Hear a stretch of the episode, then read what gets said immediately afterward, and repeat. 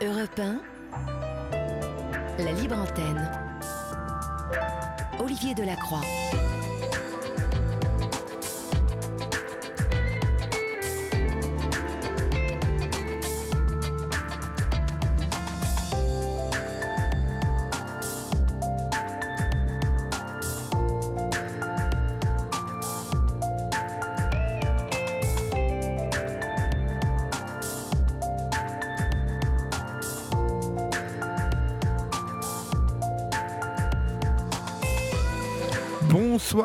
Toutes et à tous. Je suis ravi de vous retrouver, vraiment ravi. Je me disais ce matin, en me levant, nous sommes lundi, et euh, Laurent Pelé, notre réalisateur, est de retour de vacances. Donc déjà, je me réjouissais de cela. Et puis, euh, je savais que j'allais retrouver Florian et toute l'équipe. Julia, cette semaine, qui est en vacances, qui débraye, euh, mais qui n'est jamais très loin, chers amis, puisqu'elle a préparé cette émission avec nous. et ce soir, nous sommes avec Thomas, qui accompagne Florian, Thomas Gentil, qui nous accompagne toute la semaine. Et comme son nom l'indique, il est gentil. Fais-le un baiser.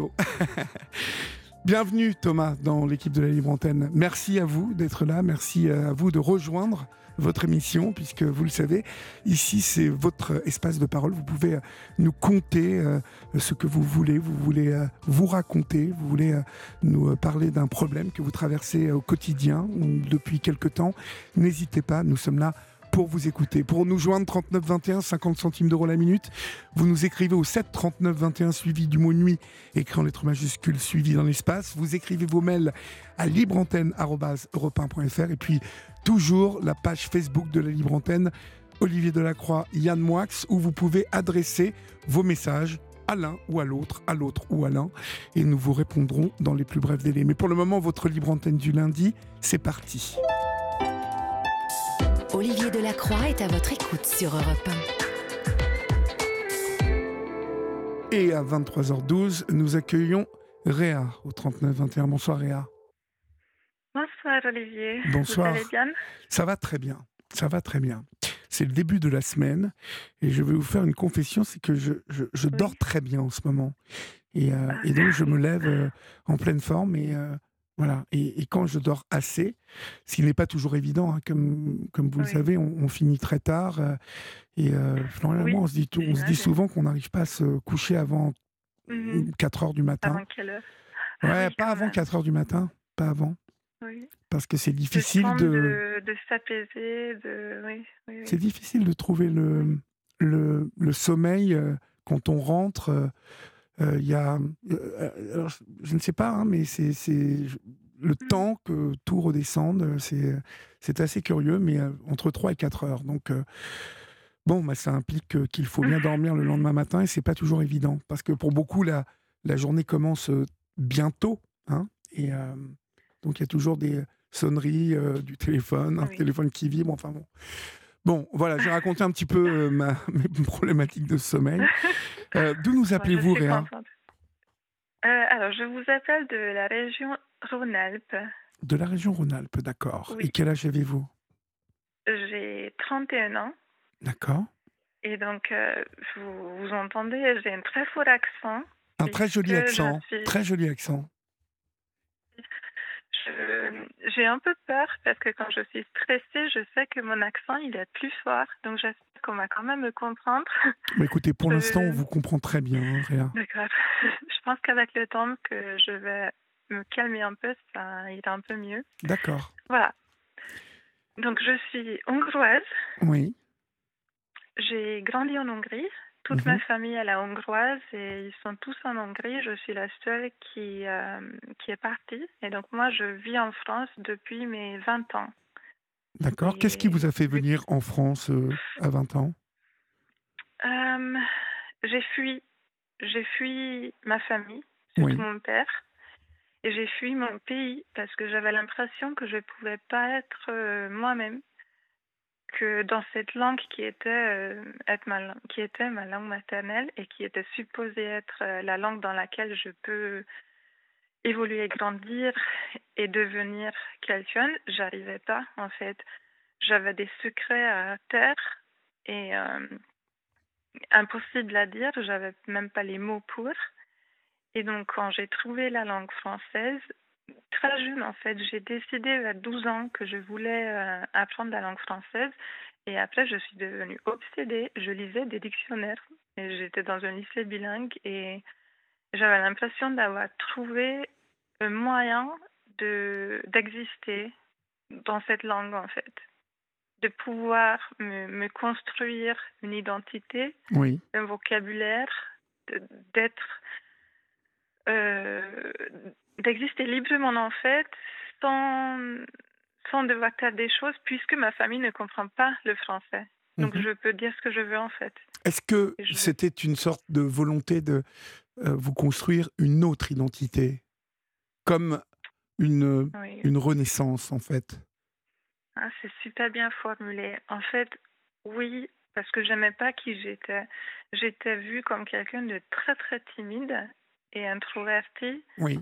Euh, trop gentil. On me disait tout le temps que j'étais trop gentille. Alors ça, franchement, je ne comprenais pas parce que pour moi, on ne pouvait pas être trop gentil. Tout le monde devrait être gentil. je comprenais pas parce qu'on me disait comme si c'était une reproche et que je devais changer parce que j'allais me faire écraser dans le monde. Et je me suis dit, mais ça n'a pas de sens pour moi en fait. Moi, j'ai envie de montrer un bon exemple, j'ai envie d'être juste gentil tout simplement mhm. et que les gens voient que ça marche quand même et on peut quand même arriver à ses fins et réaliser des jolies choses dans la vie. Oui, et euh, vous aviez raison de penser euh, qu'être gentil, euh, c'est important et c'est possible, sauf qu'il y a une chose, je pense, qui doit être aussi construite en parallèle, c'est la défense, les défenses que vous pouvez mettre en place dès que vous tombez sur des gens malfaisants qui, qui ne savent pas ce que c'est que la gentillesse, qui ne comprennent pas. Ah, j'entendais, j'entendais Bertrand Latour, qui est un journaliste de l'équipe 21 que j'aime bien, qui, a, qui est un jeune journaliste qui a l'esprit pointu. Euh, mhm. Ça n'a rien à voir, hein, il parlait de football, mais à un moment, ils se sont mis à parler des imbéciles. Et il a dit, euh, ben, les, les, imbéciles euh, ne doutent de rien. Mhm. Et donc, parce qu'ils ne doutent de rien, ils sont encore plus imbéciles et, mhm. et, restent campés dans leur imbécilité. Euh, je dirais que, que, le parallèle peut être fait pour les euh, personnes méchantes aussi, euh, qui, qui quand, quand on accepte d'être méchant, quand on accepte de faire du mal à l'autre en toute conscience, je pense qu'il n'y a pas de limite dans la méchanceté. Mhm. Je pense, et donc du coup, quand on est gentil, je pense qu'il est très important de, de, de, construire autour euh, une mhm. sorte de forteresse, citadelle dans laquelle on peut se réfugier, euh, où il y a une partie de nous, c'est-à-dire euh, celle mhm. ou celui qui, gentil, tout gentil qu'il est, ne tend pas la joue gauche quand il a pris une, une claque sur la joue droite. Et je pense aussi qu'il est important d'avoir des, des amis, alors pas énormément, mais deux ou mhm. trois amis très ancrés, vous voyez, très, très proches, très liés. voilà. C'est oui. avec qui on peut vraiment être nous-mêmes et on ne doit pas se défendre. Oui, oui et puis qui peuvent venir à notre rescousse quand ça va mal. Euh, inversement, que l'on peut nous euh, venir aider aussi. Et euh, mais ça, n'est pas facile d'être gentil. Oui. Je pense que vous allez m'en parler. Oui. Mais oui. maintenant, j'ai des gens dans ma vie qui sont de mon côté qui m'aide et euh, qui viennent à ma rescousse quand j'en ai besoin, mais je, je vais vous raconter justement qu'avant, ce n'était pas le cas. En fait, pendant très très longtemps, j'ai cumulé des abus et des traumatismes en fait. Donc ça a commencé euh, quand j'avais trois ans. Oui. Et euh, mon père m'a violée. Donc c'était pénétration et fellation dans ma chambre d'enfant, dans le noir. Et euh, je, je, je vais vous dire ce que je ressentais sur le moment parce que même si après j'ai fait une amnésie traumatique, oui. et donc pendant longtemps je ne m'en souvenais pas, sur le moment aussi j'essayais de, de ne pas être présente pour ne pas le ressentir. Mais en fait, j'ai quand même euh, enregistré la chose. Je me souviens que j'ai pensé que c'était une punition, que je pensais que j'ai fait quelque chose de mal. Oui. Et en fait, mon père me punissait de telle façon. Et en fait, je ne remettais pas en question euh, ses agissements. Pour moi, euh, d'un côté, je savais que c'était pas bien et pas normal. Et de l'autre côté, je me suis dit, c'est mon père. S'il le fait, c'est normal. S'il le fait, je le mérite. S'il le fait, j'ai dû faire quelque chose pour le mériter. Et en fait, je pensais que j'étais la seule personne sur Terre à qui c'est arrivé, puisque c'était tellement inconcevable d'imaginer qu'une telle chose arrive que je me suis dit que moi, je dois être particulièrement euh, sale, dégueulasse, inutile et, une, et moins qu'une humaine en fait, que j'ai pas de valeur en tant qu'humaine. Et c'est pour ça qu'il peut me le faire et c'est pour ça que ça m'arrive à moi et pas aux autres. Et donc j'avais mhm. j'avais donc cette image de moi, cette idée de moi dès le départ et je grandissais comme ça. Donc c'est arrivé plusieurs fois. J'ai aujourd'hui je m'en souviens. J'ai deux souvenirs très précis. Euh, l'un de la fellation où euh, après euh, je sens que ma bouche est pleine de sperme. Oh, et c'est très bizarre parce qu'en fait, quand on devient adulte, euh, on comprend ce qui s'est passé. Donc, sur le moment, moi, je pensais que j'étais en train de mourir et que je crachais. Je suis courue dans la salle de bain et je pensais que je crachais mes organes. Et je me souviens de cette peur de me dire que je vais mourir. Oui. Parce que j'ai plus d'organes, je les crache et c'était. Oui. Ah, c'est très, parce que je ne savais pas ce que c'était en fait. C'est très puissant en plus ce que vous racontez parce que ce n'est pas simplement le, le, goût que vous avez dans la bouche, euh, mm. c'est toute euh, l'horreur et euh, la, la, violence que vous avez envie de, de vomir en fait là? Oui, c'est la texture qui faisait aussi penser que c'était des bouts d'organes. C'était horrible. Et trois ans à trois ans, comment un homme peut-il faire ça? Oui, je comprends pas. Vous ne comprenez toujours pas? Je ne comprends toujours pas. J'ai un enfant en fait. J'ai une fille de, de 8 ans. Donc je l'ai vue grandir et quand je l'ai vue à 3 ans, j'étais très mal. je la regardais et je me suis dit mais non, c'est pas possible. C'est pas possible. Mais c'est adorable un enfant de 3 ans, mais c'est. Qui est-ce qui pourrait euh, utiliser un enfant? Lui faire du mal, je comprends pas. Il y a de toute façon quelque chose qui n'est pas en place. Euh, lorsqu'on cherche à s'expliquer mm. la nature de d'actes comme ceci, euh, c'est impossible parce que on ne peut pas s'expliquer la nature de, Il y a quelque chose qui n'est pas en place. oui. C'est c'est décalé. Oui, c'est l'horreur. Oui. Mais bon, alors, vous, vous m'avez dit avoir enfoui cela, oui. hein, la mémoire traumatique. Votre cerveau a fait les choses comme il fallait. Oui. à ce moment-là, ces actes d'inceste, ces viols de la part de votre père ont-ils continué après vos trois ans? Ah, Je sais quand est-ce que ça s'est arrêté. Donc, euh, à 7 ans, quand j'ai commencé euh, l'école, le système scolaire est un peu différent en France, ça s'appelle pas comme ici. Mais j'avais 7 ans quand j'ai commencé euh, cette école. Et à ce moment-là, ça n'arrivait plus. Et j'ai deux souvenirs clairs, différents. Donc, je sais que ça arrivait au moins deux fois, entre 3 ans et 7 ans. Voilà c'est les, les, repères que j'ai. Oui. Et, euh, et en fait, mon cerveau et mon système nerveux refusent de m'en souvenir plus que ça. Oui. Maintenant, euh, voilà. Votre, votre, déjà, je dois vivre avec ça. Votre cerveau s'est mis euh, comme un appareil électrique se met en sécurité. Il y a une sorte de fusible qui, avant de griller tout le système, c'est le fusible, en tout cas, qui, qui débranche, hein, qui disjoncte les victimes de, de ce type d'agression euh, parlent souvent de, de ce que vous venez de dire. Je, n'étais pas là. Mmh, exactement. Exactement, oui. C'est là où. c'est quelque chose, oui, qu'on. Euh, ça devient du stress post-traumatique, en fait.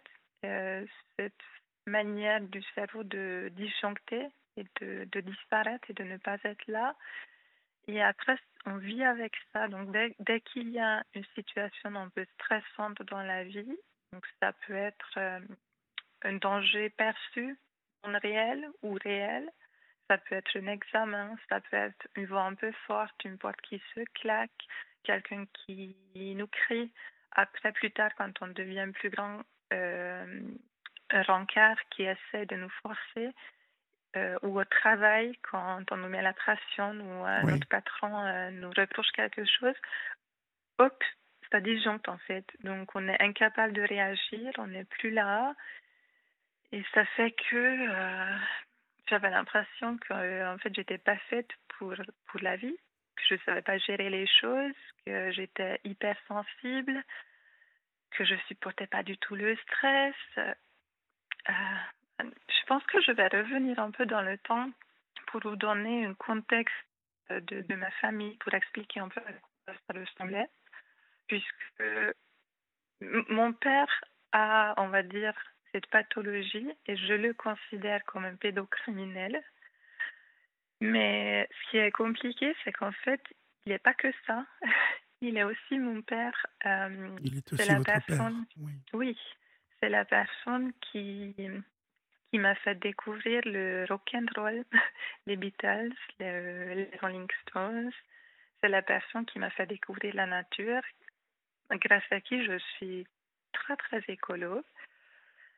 Et j'essaie de protéger la nature autant que possible et vivre en harmonie avec. Mhm. C'est quelqu'un qui m'a dit de, de, ne pas suivre les autres comme un mouton, bêtement, et d'oser d'être différent, d'oser euh, de se réaliser c'est un homme qui vous a. Euh, il y a, y, a, y a, un contraste, il y a un, choc thermique hein, entre, mmh. entre l'horreur dont il est capable, cet homme, et euh, les valeurs qu'il vous inculque.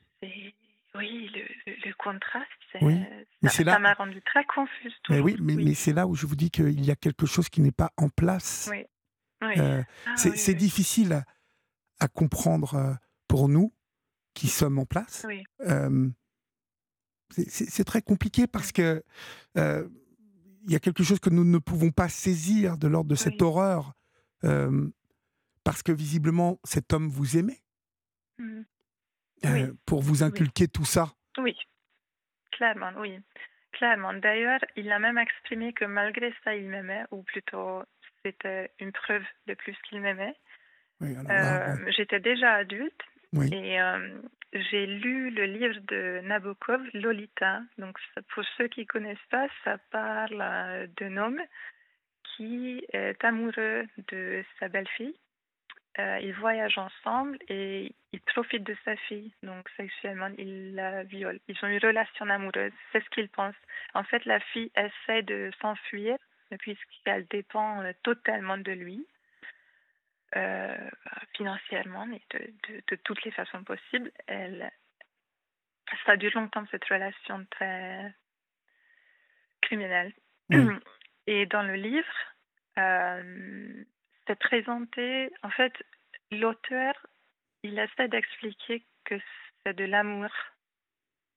Il est vraiment amoureux. Mais les, les, les personnes euh, qui euh, ont ces tendances euh, tendent vers cette, cette explication-là à chaque fois. Et essaient d'adoucir de, l'horreur parce que je pense que votre père avait parfaitement conscience de l'horreur de ces actes. On va marquer une petite pause, si vous le voulez bien, Réa, et on se retrouve dans quelques secondes, d'accord? À tout de suite. Oui, à tout de suite. Soyez plus cyberzen avec NordVPN. Bloquez les trackers en ligne, les logiciels malveillants et les sites web dangereux. Profitez d'un Internet plus agréable, sécurisé et confidentiel. Saisissez l'offre spéciale dès maintenant sur nordvpn.com. Vous aussi venez vous confier à Olivier Delacroix en appelant le 3921, 50 centimes la minute. Il est 23h29 sur Europe 1, vous êtes sur la libre antenne et nous sommes ensemble jusqu'à 1h du matin. Demain matin, euh, vous, si vous écoutez Europe 1, vous aurez l'occasion de retrouver euh, Thierry Lhermitte. Thierry Lhermitte, euh, excellent acteur, énorme acteur hein, qui fait partie euh, du bagage culturel cinématographique euh, euh, du cinéma français. Vous le retrouverez dans Europe 1 matin, dès demain matin avec Dimitri Plavenko et toute son équipe. Thierry Lhermitte sera là avec vous, avec nous sur Europe 1. 23h30, nous continuons d'échanger avec Réa, Réa qui nous parle de son enfance, d'abord une enfance traumatisé. Euh, alors, cette enfance, euh, finalement, vous m'avez parlé de, la mémoire traumatique. Euh, est-ce que, finalement, l'enfance, votre enfance, vous la passez de manière normale, puisque vous semblez avoir oublié ça un mmh moment? Alors, oui, à peu près. Donc, à l'école, j'ai des amis. Je suis une très bonne élève. je habite près d'une plage, donc on va beaucoup à la plage. Je mange énormément de glace. Donc, en apparence, je vais bien, en fait. À, l'intérieur, je me déteste. Je ne sais pas, je me sens toujours en décalage. Euh, je souffre. À l'école, par exemple, je me souviens que j'avais très très chaud, j'avais le visage rouge et le professeur me demandait d'enlever mon pull. Je ne pouvais pas, je voulais pas. Je voulais pas enlever mon pull parce que pour moi, j'aurais eu l'impression que je faisais quelque chose de, de, sexuel devant les autres. Quelque chose. Voilà. C'était un peu. Puis j'arrivais. Je détestais manger devant les autres. Pourquoi? Vous, ne euh. saviez, vous, vous, ne saviez pas? Ça, c'est quelque chose. Euh, j'ai toujours ce problème en fait. Et maintenant, je sais que quand j'essaie de mettre des mots dessus, j'ai envie de dire que devant des gens en qui j'ai pas confiance, j'ai pas envie d'ouvrir ma bouche et de mettre de la nourriture dedans. Parce que je trouve que c'est mon intimité. Oui. Et je suis très mal à l'aise. Donc encore aujourd'hui, quand j'ai un nouveau travail et c'est la pause déjeuner et on doit manger ensemble, c'est très difficile pour très moi les premiers jours. Oui. Mais on peut y voir une relation avec ce que vous avez vécu à trois ans de toute façon. Avec du recul, oui. Mm, oui, oui, complètement. Même si vous l'analysez aujourd'hui, si vous, avez pleine conscience de tout ça, euh, bien évidemment, euh, vous, vous faites une relation euh, directe avec, avec cela, malheureusement. Donc, donc, sinon, on peut dire que mon enfance était très heureuse. Je lisais beaucoup de livres, je m'enfuis un peu dans les livres. Et euh, il y avait encore quelque chose que j'ai pas réalisé dans notre enfance, mais beaucoup plus tard. Euh, en fait, nos parents euh, ne faisaient pas assez souvent les courses. Donc souvent on avait faim et souvent il n'y avait pas à manger à la maison. Sauf que quand on est enfant et on n'a connu que ça, ça nous paraît naturel, en fait. Dans ma tête, moi, je me suis dit peut-être qu'on est pauvre. Voilà. Et puis, euh, maintenant, quand que j'ai un enfant et que mon frigo est plein, en fait, toutes les semaines, et quand j'étais pauvre aussi, c'était quand même plein, je me dis, euh, mais non, il y a quelque chose qui ne va pas. je me souviens très bien euh, que je mangeais bien que à la cantine que quand elle a une fête où il y avait plusieurs familles, des amis, euh, je me suis jetée sur le, buffet. Oui. Que avant de partir, je mettais des trucs dans ma poche, vite oui, Oui. Mais euh, euh, finalement, est-ce que vos parents étaient pauvres? Non, non. Non, c'était. Ils dépensaient de l'argent pour autre chose, pour eux. Pour, pardonnez-moi, ça a coupé. Pourquoi? En fait, ils, ils dépensaient de l'argent pour le matériel sportif de mon père. Ah ils dépensaient de l'argent pour aller en vacances. En fait, ils avaient de l'argent, mais ils n'aimaient pas aller faire des courses. Ou quand, ou quand maman faisait des courses, après mon père, la nuit, a vidé le frigo. Il s'est assis dans la cuisine et a tout mangé. Il avait des problèmes de... Je pense que ça s'appelle peut-être... Euh, je sais pas, des fois il mange trop, puis il mange presque rien. Oui. Il a des problèmes de, de nourriture. Et il buvait aussi. Il buvait beaucoup. J'allais vous le demander s'il y avait de la drogue ou de l'alcool. Non, pas de drogue, mais l'alcool en grande quantité et, euh, et en continu. Il n'était pas euh, violent, donc il battait pas ma mère, il nous battait pas.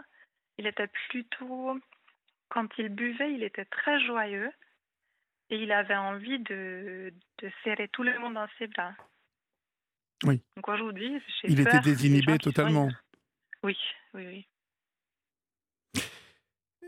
Vous, vous nourrissez donc euh, ce rêve euh, de rejoindre la France euh, adolescente. Vous m'avez dit tout à l'heure être dans une école bilingue, donc hongroise et, française. Oui. D'accord. Donc à 20 ans, vous maîtrisez déjà la langue française. Oui, à 20 ans, je suis déjà bilingue et je me sens en confiance pour partir. juste avant le bac, par contre, tout me tombe dessus. Euh, je, donc, je prépare mon entrée à Sciences Po. Euh, j'apprends cinq langues en même temps.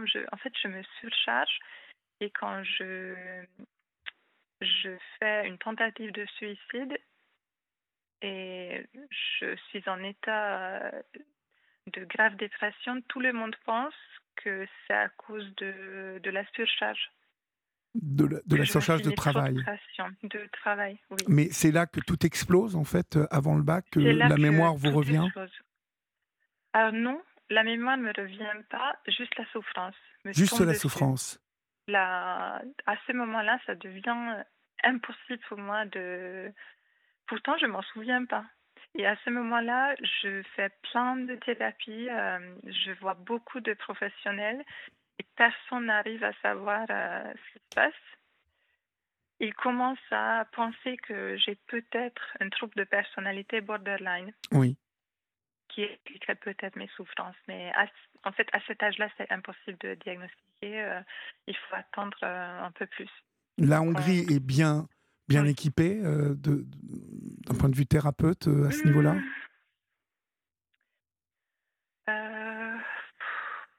Honnêtement, je ne sais pas, parce que j'y habite plus. Non, mais au moment où vous, à 18 ans, vous arrivez euh, facilement à, être prise en charge?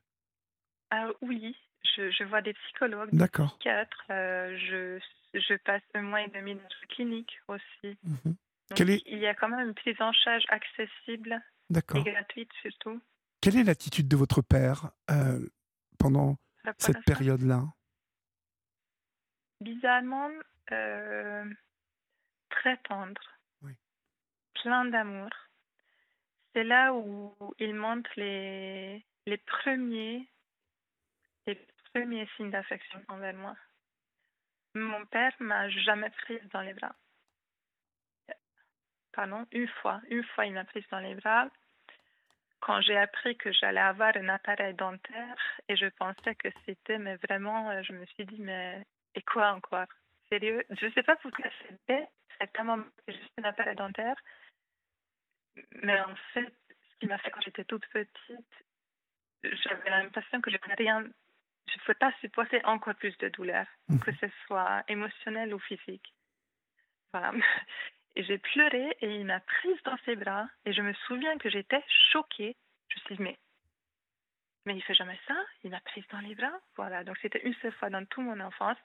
Sinon, il disait que j'étais débile que j'étais, que j'allais jamais rien devenir, que j'avais des grosses fesses, un gros cul. C'était beaucoup, beaucoup d'insultes et de dévalorisation et aucune affection.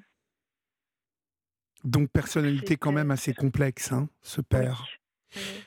Vous finissez par partir donc euh, euh, en France, à, vous enfuir ou euh, Oui.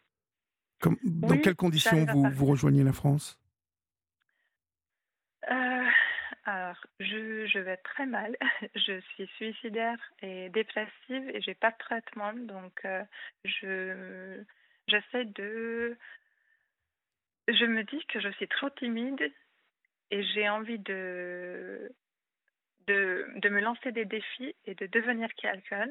Je suis déjà admise à Sciences Po. Je me dis, allez, je vais voyager un peu et je vais me reconstruire après en France.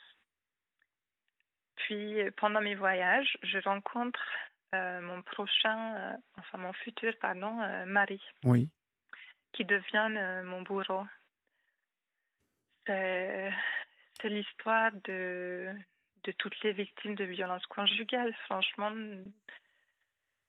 ça commence super bien. Je suis le centre du monde pour lui, une princesse. Vous êtes la plus belle Je suis la plus belle. Il a tout de suite envie de s'engager avec moi. Il, il met tous ses efforts à me convaincre de construire une jolie vie ensemble, une famille. Je me dis, ça y est, ça c'est mon occasion, ma seule occasion. Quelqu'un veut de moi, donc il faut que je, je la saisisse en fait. Et et je peux changer ma vie complètement. Mhm. Donc on commence notre relation et je ne me rends pas compte qu'il euh, qu'il commence déjà à me dévaloriser un peu, puisque mon père le faisait déjà. En fait, pour moi, c'était la normalité. Donc on continue comme ça. Il me parle un peu comme mon père, mais moins, plus subtil, plus subtil. Donc j'arrive pas à m'en rendre compte. Euh, je fais mes études et je, je tombe enceinte. Et là, euh, tout bascule.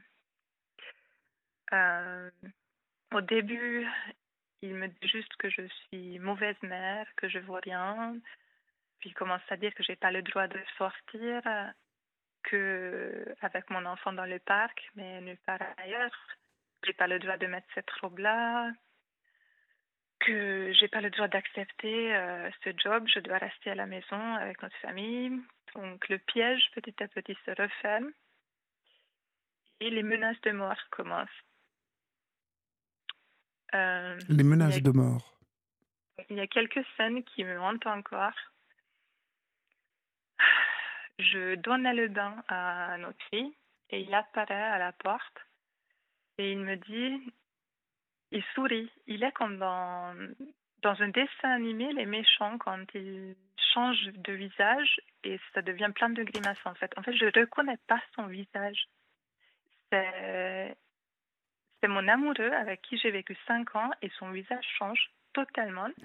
Et il me dit, j'ai envie d'éclater ta tête sur le carrelage du mur. Et il sourit.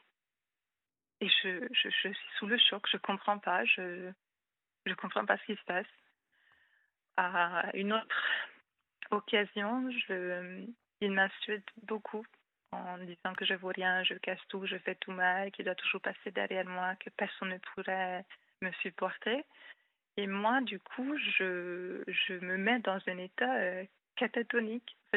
Je, je, sors de mon corps, j'arrive plus à réagir, mais j'arrive même pas à bouger mes yeux.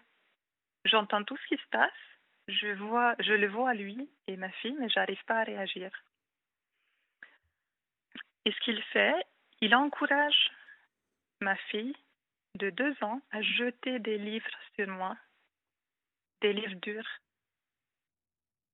Et il met une lampe, il allume une petite lampe, il le met devant mon visage, il rigole et il lui dit C'est drôle, n'est-ce pas? C'est drôle.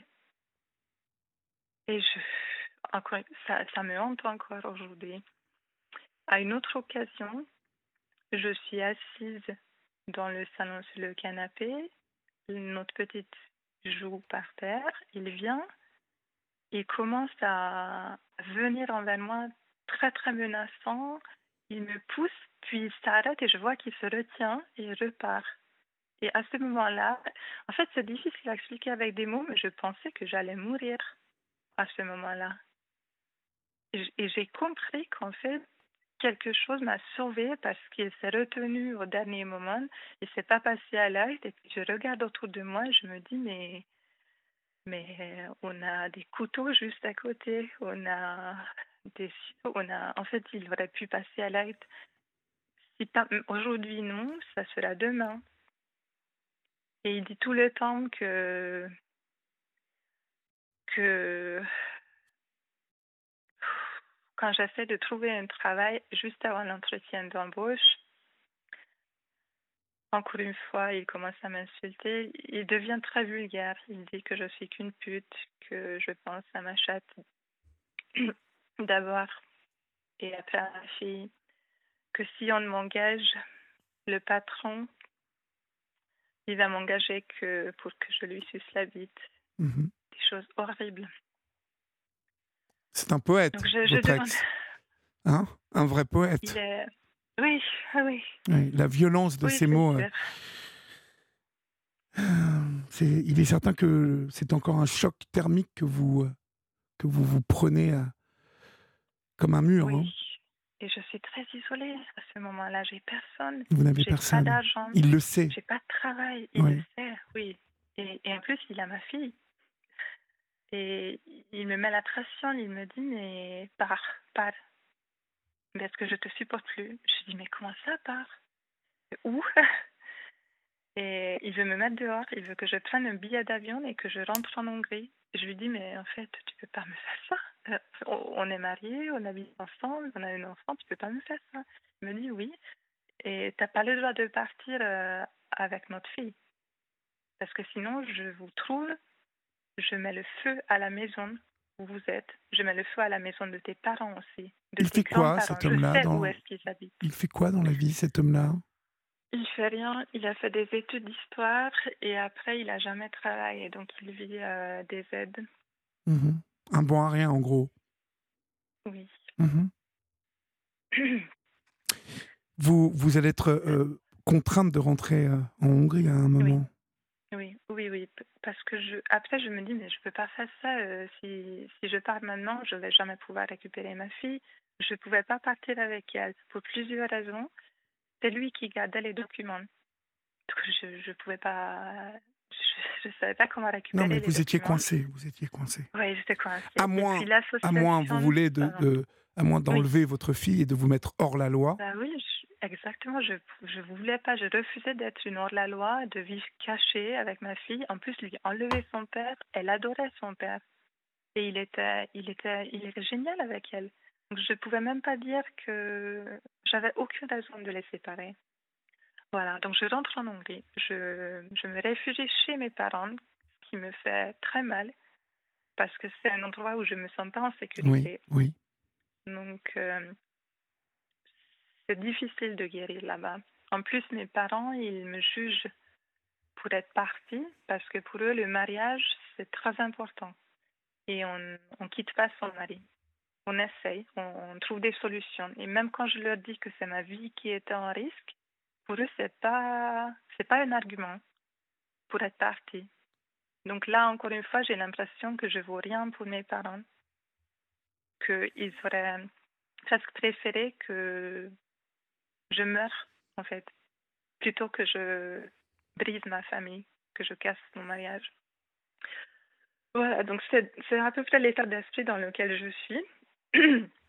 en sachant que j'ai toujours voulu devenir mère et c'était la seule chose que je pensais que j'allais réussir et que j'ai échoué à, mon sens parce que j'étais plus avec ma fille. On, est, on a été séparés.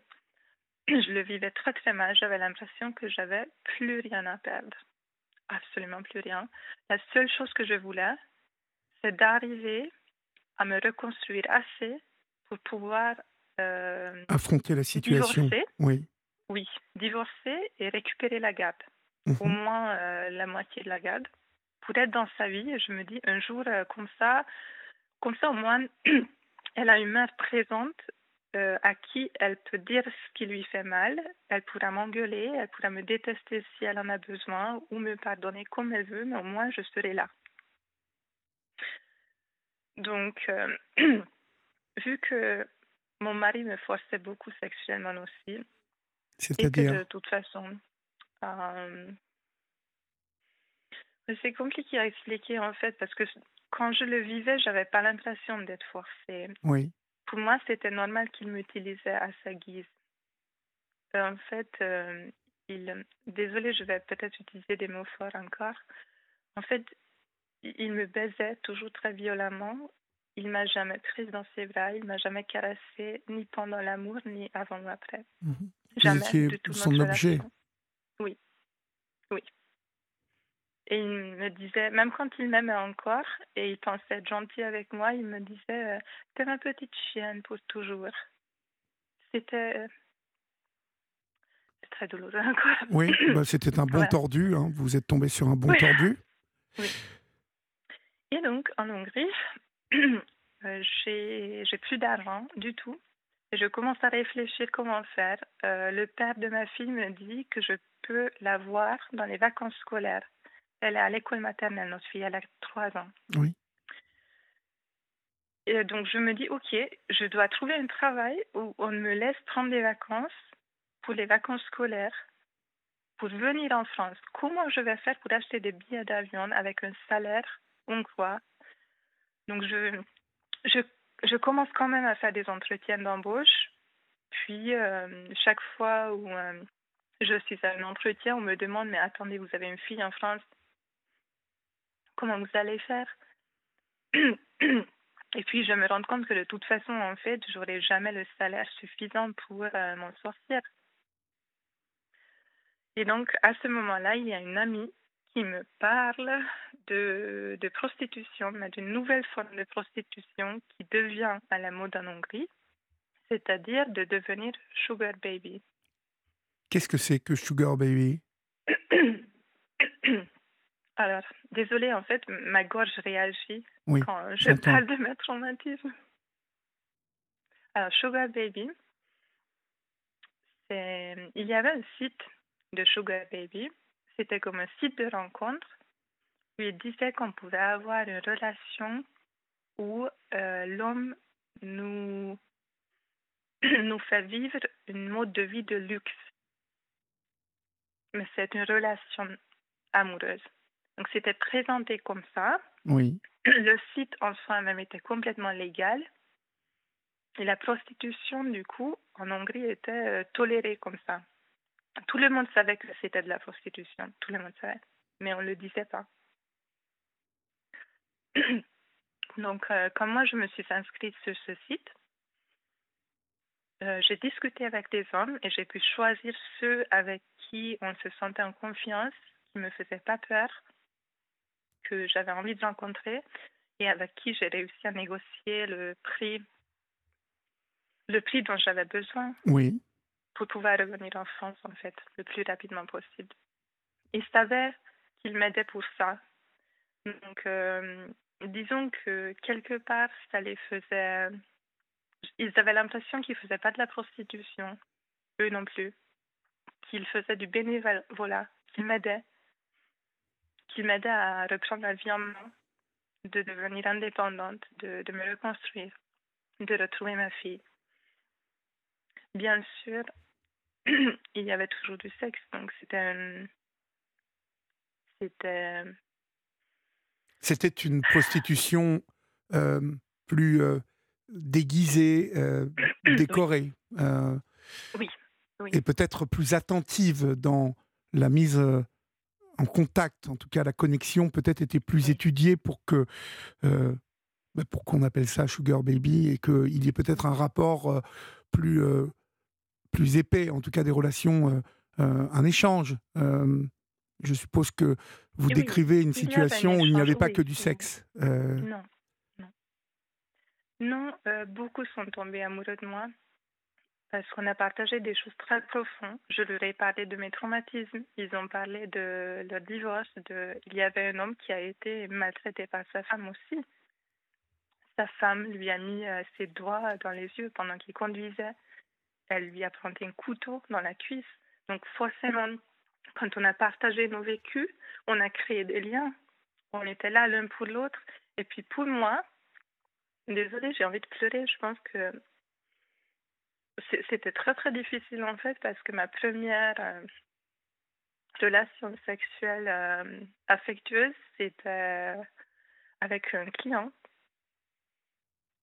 Donc, dont je n'étais absolument pas amoureuse. Oui. Et que j'ai eu juste pour de l'argent. Pour moi, c'était pour de l'argent, clairement. Donc, je jouais le fantasme de la femme parfaite. J'ai fait ce que je pensais qu'il voulait. Donc j'essaie d'être euh, touchante, euh, sincère, un peu faux folle, nymphomane, toujours en vie, toujours légère, euh, joyeuse, mhm. mais elle a quand même, elle a un passé lourd, mais elle est toujours prête à rire. Je suis là pour les divertir. Je ne suis pas là pour moi. Vous n'êtes là que pour le plaisir. Oui. Oui. J'ai fait ça pendant neuf mois et au bout de neuf mois, j'avais assez d'argent pour revenir en France et de pouvoir tenir quelques mois le temps de voilà m'installer correctement. En plus, j'ai trouvé un vrai travail d'assistante commerciale en France, donc j'ai pu vraiment commencer ma nouvelle vie sereinement. Sauf que la prostitution, c'est une addiction. C'était tellement difficile à arrêter, tellement difficile à arrêter. C'était une addiction parce que euh, argent facile finalement? Ou c'était difficile à, arrêter parce que euh, ce, finalement ces rencontres vous plaisaient? Plusieurs choses. une, j'étais douée enfin pour quelque chose. Mmh je me suis dit, euh, ces hommes ont l'air de m'apprécier. Ils disent tous que je suis différente. Je ne suis pas comme les autres femmes. Que je suis plus vraie, plus touchante, plus réelle. que je ne suis pas que là pour l'argent. Ils le sentent, que je suis plus humaine. J'étais flattée en fait. Je me sentais vue, valorisée. Puis, il y a d'autres choses. C'est complètement stupide. Mais j'avais l'impression que ces hommes-là, s'ils étaient capables de payer pour une femme, ils étaient peut-être capables de pire. Et qu'en me sacrifiant, en couchant avec eux, vous les désamorciez. Pas... Oui, peut-être qu'ils n'allaient pas faire de mal. Faire de mal à des enfants plutôt. Oui. Je, je sais pas, c'est pas très logique, mais dans ma tête. C'était écrit comme ça dans votre tête. Oui. Parce que moi, je me suis dit, moi, j'étais déjà foutue. Vu que ça m'est déjà arrivé et je me considérais comme détruite, je pensais que mieux, mieux valait que j'essaie de donner autant de plaisir à autant d'hommes que je peux. Comme ça, j'épargne d'autres personnes à être violées et potentiellement des enfants aussi. Mhm. Conséquence de tout ce qui vous est arrivé. Oui, oui. et financièrement aussi, oui, c'était de l'argent facile, puisqu'il y avait toujours, on pouvait toujours trouver un client. N'importe où on était, dans n'importe quelle situation, c'était quelque chose, on pouvait compter sur cet argent. Pour moi, c'était une stabilité financière, en fait. De savoir que peu importe ce qui arrive, il y a ça. Vous n'aviez plus de panique financière. Oui, exactement. Et vu que j'ai déjà tout perdu une fois, quand j'ai dû quitter mon mari, j'avais une valise, c'est tout. Ce que vous avez vécu euh, est extrêmement violent, Réa. Oui. Euh, donc on peut comprendre euh, que vous trouviez le moyen de ne plus vous retrouver à la merci bah, d'un homme, celui-là, le père de votre fille déjà, et en règle générale des hommes. Je vois aussi dans cette activité de prostitution quelque part une manière de dominer la situation, en tout cas euh, de tenir euh, vraiment mm. euh, les, les, rênes et de vous faire aimer de ces hommes qui devaient en redemander et tout en redemandant devaient payer. Oui, c'est ça. bizarrement, l'argent, j'avais l'impression que c'était ma valeur. Vu que je, pour moi, je demandais beaucoup d'argent, je trouvais que c'était une somme énorme ce que je demandais si ça intéresse les gens, je ne sais pas, je peux le partager. Oui. Pour une rencontre en France, parce qu'après, j'ai pas pu arrêter, je continue un peu en France, j'ai demandé 300 euros. C'est juste, pour moi, c'est inconcevable, c'est beaucoup trop d'argent pour quelque chose qui, normalement, ne devrait même pas être payé, qu'on oui, mais... par envie, pour plaisir. Oui, mais nous sommes là dans un échange de bons procédés. Oui. Et, euh, et cet argent, quelque part, vous le gagnez. Oui, oh oui. 300 euros, pourquoi Pour une heure Pour euh, deux heures? Non, non, non, j'ai jamais mis d'heure pour une rencontre. Pour une Donc, rencontre. Ça a duré euh, une heure, parfois toute la nuit. Donc finalement, maintenant que je vois les séquelles que ça m'a fait et le mal que ça m'a fait, je me dis en fait, ça n'a pas de prix. On ne peut pas mettre un prix sur notre souffrance. On ne peut pas dire pour tant d'argent, vous pouvez faire de mon corps et de mon âme et de moi ce que vous voulez. Aujourd'hui, ça me semble inconcevable en fait. Nous allons continuer, Réa, euh, à vous écouter parce que votre témoignage est bien évidemment euh, surprenant, autant qu'il est intéressant et qu'il raconte quelque chose de la femme que vous êtes, mais aussi de la mère que vous êtes, qui a dû passer par tout un tas d'épreuves de, pour récupérer son, son enfant. Et puis aussi, vous, vous, vous, vous réalisez et, vous soignez. mais on va laisser mmh. passer l'info sur Europe 1 et puis on se retrouve tout de suite après, d'accord? Il est minuit passé de 5 minutes euh, sur Europe 1 et vous êtes euh, sur la libre antenne jusqu'à 1h du matin. Vous pouvez continuer à composer le 39 21. Euh, bien évidemment, euh, écrire aussi au 739 21, suivi euh, du mot nuit, écrit en lettres majuscules, suivi d'un espace. nous sommes là, je vous le rappelle, pour vous écouter. Pour le moment, nous sommes avec Réa depuis le début de cette émission. Réa qui nous parle de l'inceste vécu à l'âge de 3 ans et du traumatisme qui l'a conduite ensuite à une relation avec un homme violent. de cette relation est née une petite de 8 ans qui deviendra une monnaie d'échange, en tout cas un moyen de pression sur Réa. Euh, et vous étiez en train de nous expliquer, Réa, donc euh, euh, la manière dont vous avez retrouvé une stabilité financière et en tout cas une manière de ne plus être dans une dépendance financière et surtout plus une panique financière avec ces rencontres qui vous ont euh, en tout cas euh, renforcé euh, pécuniairement. Vous, vous, vous, décidez à rentrer en France, forte justement de, cette situation, en tout cas avec cette situation qui s'est améliorée? Mhm. Alors je commence à avoir des... Je commence à travailler, donc en dehors de, du travail de sexe. Oui. Je deviens secrétaire médicale. Donc j'enchaîne plusieurs boulot et j'aime beaucoup ça.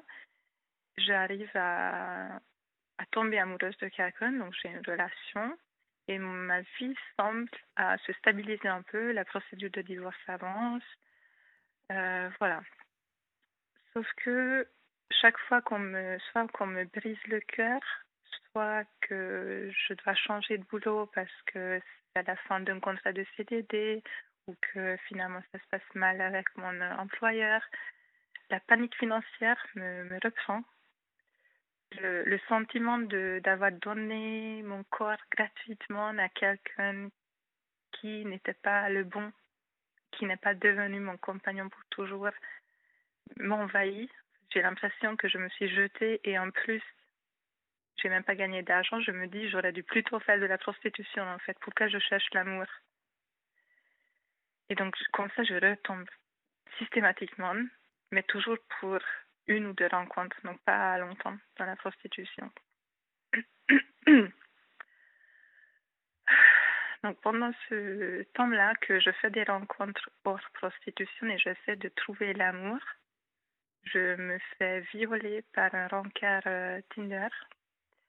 C'est un homme qui, euh, qui est comme les autres. Je ne m'y attendais pas parce que j'ai rencontré beaucoup d'hommes ça s'est plutôt bien passé parce qu'on m'a forcé et avec celui-ci, ça s'est mal passé. J'ai jamais eu de client dans la prostitution qui m'aurait traité de façon violente. Oui. Le pire que ce qui est arrivé, c'était que je leur ai demandé de mettre un préservatif et ils ont refusé. C'est arrivé trois fois, donc j'ai fait un test après, voilà. Par contre, cet homme-là que j'ai rencontré sur Tinder, et donc on était supposé d'avoir un rencard, euh, il m'a tabassé. J'avais des bleus après partout. J'avais super peur. Et, après, il m'a violée de façon très agressive. J'ai jamais vécu comme ça. vous avez, vous avez pu porter plainte ou pas? J'ai voulu. Euh, ah, je vais vous expliquer pourquoi j'ai pas porté plainte. Parce qu'à ce moment-là, j'ai déjà essayé de porter plainte contre mon mari pour euh, le forçage. Parce que lui, quand, quand je voulais pas coucher ou quand je voulais pas faire du libertinage, il me disait Si, si, tu aimes ça. Tu n'as jamais envie, mais après, tu vas voir, tu kiffes ça, tu adores ça. Et je, une association m'a dit que c'était aussi du viol, donc j'ai essayé de porter plainte, mais les policiers m'ont dit que pas du tout, en fait, que c'est normal, que ça arrive parfois avec les maris, que qu'on n'a pas toujours envie, mais on se force un peu. Ah bon, on vous a, on vous a dit ça euh, à Lyon, dans un commissariat de Lyon Oui, oui, oui. Bah, bravo, super. Eh oui, oui. J'étais très fière de moi parce que j'ai dit au policier que j'étais pas d'accord avec lui. C'était un moment de, de victoire. Pourtant, pour moi. pourtant on, a, on a plutôt avancé sur cette question en France. Euh, parce que je, je, me souviens avoir fait un film il y a une dizaine d'années Mhm. euh, sur euh, le, le viol Mhm. marital. hein, et Oui. c'était l'un des premiers viols marital qui était reconnu Oui. et jugé. Euh, et, et- et jugé et un mari condamné, je me rappelle à l'époque. Ah oui. Et c'était il, y a- il y a une dizaine d'années. Et il me semblait que euh, on avait évolué. euh, mais bon, il doit, il doit rester de fortes têtes dans les commissariats et, et des, euh, et des policiers qui ne sont absolument pas formés on va là-dessus. dire que je suis tombée, comme vous dites, je suis tombée sur, la- sur une mauvaise personne. Ah oui, Ils parce sont pas que tous comme ça, mais j'ai pas eu de chance. non, Donc ça m'a découragée. En Mais plus, cet homme- cet homme, cet homme que vous avez violé, qui, qui vous a violé, vous aviez son Oui. numéro de téléphone, vous aviez des choses pour euh, le euh, retrouver, je même- suppose. Il était un peu bête, franchement. Il m'a envoyé même son passeport, la photo de son passeport. J'aurais pu porter plainte. Sauf que, en fait, quand il, il est parti, il m'a jeté 100 euros sur la table. Alors ça, c'était... Ça m'a fait presque plus mal Oui, oui, bien sûr. que le reste, parce qu'en fait, on était censé de se voir pour, pour, se découvrir. Quoi. Vous, l'a- vous l'avez toujours, euh, la photo de son passeport? Oui, je pense que je l'ai toujours. Ah, Très bien, il faudra que vous nous, le- vous nous la communiquiez. Hein? Parce que s'il a fait ça avec vous, euh, imaginez bien qu'il fait ça avec plein Oui. d'autres. Oui. Bah, j- J'ai une Oui, question à vous poser, en fait. Oui. Vous continuez euh, la prostitution et en même temps, vous avez des rencarts sur Tinder. Oui. Euh, Qu'est-ce que vous allez chercher sur Tinder? Vous continuez à chercher l'amour? L'amour. L'amour. L'amour. L'amour, bizarrement. Parce que hum, la prostitution, je ne le continue pas, je le fais pas euh, régulièrement en fait. Je retombe dedans pour une nuit quand je panique financièrement, puis j'arrête. Oui. Et je, je continue à chercher l'amour. C'est une dépendance affective, hein, tout ça, euh, Réa? Oui, exactement. Vous allez chercher, euh, euh, vous allez chercher euh, Mm. dans les hommes euh, quelque chose euh, un peu d'inatteignable, j'ai l'impression. Oui. Exactement. Et maintenant que vous dites que c'est une addiction affective, au bout d'un moment, je me suis rendu compte que quand, quand je discutais avec ces gens sur Tinder, quand ils répondaient pas tout de suite, je me sentais Rejeté. rejetée. Je me sentais même pire, comme si je valais rien. Oui. Je me suis dit tout de suite, oh, je suis moche, oh, je suis stupide, personne ne voudrait jamais de moi. Mais quand ils répondaient rapidement, tout de suite, c'était le- l'extrême opposé, en fait, oui. Donc, c'est exactement ça. Et vu que je changeais de copain tous les deux mois, ah oui, j'essaie de, ne pas me remettre dans la prostitution. Du coup, je me suis mise dans des relations avec des, avec des inconnus, comme Oui. ça. Je l'ai Mhm. rencontré. On a couché ensemble, toujours le premier encart parce que j'étais Ah, c'est l'homme de ma vie, allez, on va coucher ensemble. Déjà, je ne savais pas dire non, en fait. Et vu que j'ai eu des relations sexuelles euh, risquées, parce que. Ah, c'est cela Je pense que ça a coupé. Allô? Oui, oui, je suis là. Si, c'est ça. Euh, vu que c'était une relation sexuelle à risque, je me suis dit, bon, de toute façon, il faudra aller faire un test. Autant rester avec cet homme, lui donner une chance, peut-être que c'est l'homme de ma vie. Mhm. Et ça s'est répété tous les deux mois. J'avais tellement honte de demander des tests à mon médecin traitant. Je me suis dit, j'ai un problème en fait. Je, je dois faire quelque chose. Et j'ai trouvé une association qui s'appelle DASA, Comme Daniel, ASA, donc addiction sexuelle et affective. Ah oui, vous avez trouvé ça, d'accord. Oui, et j'ai commencé un programme avec eux. DASA, Voilà, c'est- l'équivalent des narcotiques anonymes, je suppose, mais pour les addictions Exactement, sexuelles. c'est co- c'est comme les alcooliques anonymes ou narcotiques anonymes. D'accord. Et Exactement la même chose, oui. C'était super intéressant parce que j'ai pu prendre conscience de mon comportement et du fait que je fantasmais euh, romantiquement aussi. Et que ça aussi, c'était euh, pour m'anesthésier, pour m'enfuir, pour ne pas regarder mes douleurs en face. Oui. pour réparer quelque chose qui était irréparable. Oui. Et aussi, euh, honnêtement, chimiquement, ça, ça a du sens parce que quand on se sent amoureux, on produit des hormones de bonheur. Et donc moi, je me, je me convainquais, non, je me convainquais de tomber, d'être amoureuse pour avoir ces hormones qui se déclenchent. Et donc, je, je, je me sentais plus déprimée et dépressive. Oui. Euh, donc, c'est à peu près à ce moment-là que j'ai décidé de dire à ma mère que j'ai été violée. Parce que j'ai déjà retrouvé mes souvenirs. Par votre père. Oui, par mon père, par mon père. Je vous ai pas dit en fait, j'ai retrouvé mes souvenirs quand j'étais en Hongrie et je faisais de la prostitution, mais je doutais de moi, je voulais pas y croire, j'arrivais pas à accepter, j'avais pas de souvenirs clairs. Donc j'ai j'ai rien dit. J'essaie de, de chercher en moi. Et c'est revenu progressivement. Et c'est revenu progressivement. D'une manière Euh, très oui. Exactement, avec tous les détails. Oui. Mais les détails, euh, c'est les détails, les textures, le l'odeur, Oui, c'est fou. le tout, c'est incroyable. Oui.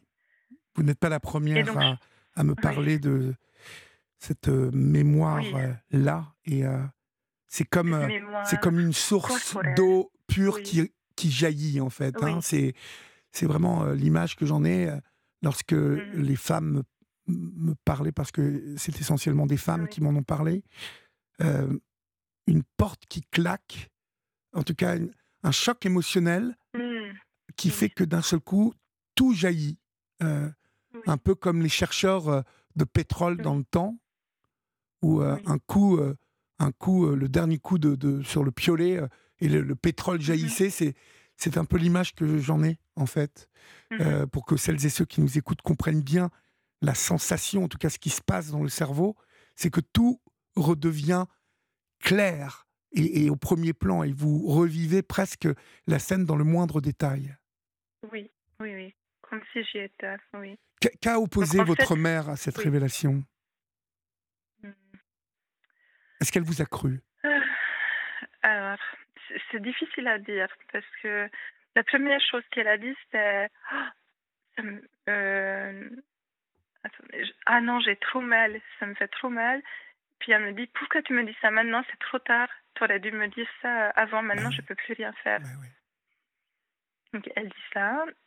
Et plus tard, donc elle, elle, elle prend un peu de temps pour digérer. Déjà, elle, elle retourne direct vivre avec mon père. Ah, c'est couché dans le même lit. Ah.